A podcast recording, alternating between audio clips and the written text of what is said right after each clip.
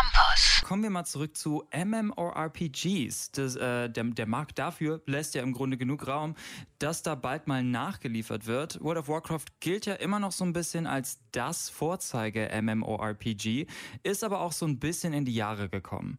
Es wird also Zeit für ein neues Game und das könnte gerade in den Startlöchern stehen. Paddy ist jetzt neben mir und weiß dazu mehr. Paddy, erzähl mal, um welches Spiel handelt es sich? Ja, die Rede ist von dem Game Taris Land aus dem Hause Level Infinite und developed von Locojoy, einem chinesischen Hersteller. Taris Land ist eine magische Welt, die verschiedene Völker, Klassen und Gegner beherbergt. Auf den ersten Blick sieht der Trailer fantastisch aus, wenn auch nicht ganz neu. Da kam nämlich schnell Feedback von online, das sieht doch alles aus wie WoW, nur in leicht anderer Grafik. Und das wiederum ergibt natürlich auch schnell Sinn, da in China ja Battlenet-Spiele nicht mehr zugänglich sind. Aber man, man erkennt nicht nur Zeug aus WoW, man erkennt auch Elemente aus Final Fantasy, zum Beispiel die humanoide Löwenrasse. Und ja, auf der anderen Seite würde ich aber dann direkt hinterherwerfen, dass mich das ne, erstmal in keinster Weise stört. Denn World of Warcraft zum Beispiel war ja ein fantastisches Spiel. Für eine ansehnliche Gruppe von Leuten ist es ja auch immer noch ein fantastisches Spiel. Aber ich persönlich habe mir immer gewünscht, dass ein neues MMORPG auf den Markt kommt, das da einfach mithalten mithalten kann oder vielleicht sogar besser sein wird. Und Tarsland könnte das vielleicht sogar schaffen. Hey, gut, dann jetzt endlich mal Butter bei die Fische. Was lässt deine Hoffnungen so konkret wachsen? Also, wir haben das Character Design, die Welten, die Visuals, die Musik, die Farben, alles Faktoren, die so ein Game richtig immersiv machen. Destiny. Let's rally forces again.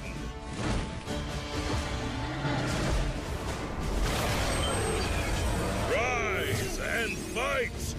Be the brave warriors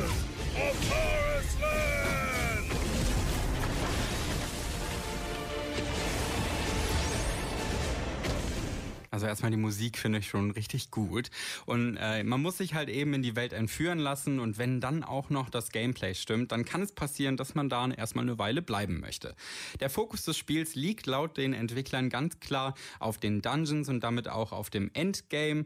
Zum Release werden sieben Klassen spielbar sein. Weitere sind bereits in Planung. Es gibt halt die üblichen zu erwartenden Klassen, die folgenden Rollen einnehmen können. Tank, Nah- und Fernkämpfer. Das sind dann Zauberer und und interessanterweise wird es aber zu Release keine Heilerklasse geben.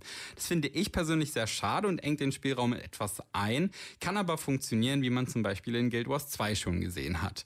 Auf der Gamescom konnte man dann in einen ersten Dungeon reinschauen und als Krieger und Barde spielen und auf den ersten Blick wirkte das super. Der Dungeon hatte eine tolle Optik, interessante Bosskämpfe und auch das Kämpfen fühlte sich ganz passabel an. Ja, damit sind ja auf jeden Fall schon mal wirklich viele Faktoren abgedeckt, die für so ein MMORPG wichtig sind. Wird wird es denn dann noch weitere Inhalte geben? Also, die Entwickler konnten uns bisher nur PvP wirklich bestätigen. Das ist natürlich auch etwas, was auf gar keinen Fall fehlen darf.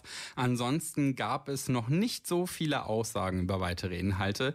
Wichtig ist den Entwicklern nur, dass es kein Pay-to-Win-Game sein soll. Es wird also kostenlos spielbar sein und finanziert wird es dann über kosmetische Zusatzinhalte und Battle-Pässe, die man dann in einem In-Game-Shop in käuflich erwerben kann.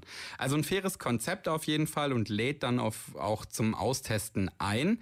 Auf YouTube gibt es schon einige Videos, die das Game, die Klassen und Orte vorstellen. Auf der Website kann man sich dann auch schon so ein bisschen in die Lore, also in die Backstory einlesen. Ich finde, reinschauen lohnt sich auf jeden Fall und steigert durchaus die Vorfreude auf das MMORPG, das sich vielleicht endlich mal durchsetzen kann, wenn auch von allen anderen Games inspiriert, vielleicht doch mit gerade so genug Eigenständigkeit, sodass man sich sehr darauf freuen kann. Ja, ihr habt's gehört. Paddy ist von der ersten Sichtung und dem ersten Spielen auf jeden Fall überzeugt. Im November startet dann die zweite Closed Beta von Taris Land, bevor es dann 2024 an den Start gehen wird. Wir sind gespannt, wie sich das Ganze entwickeln wird. www www.kölncampus.com www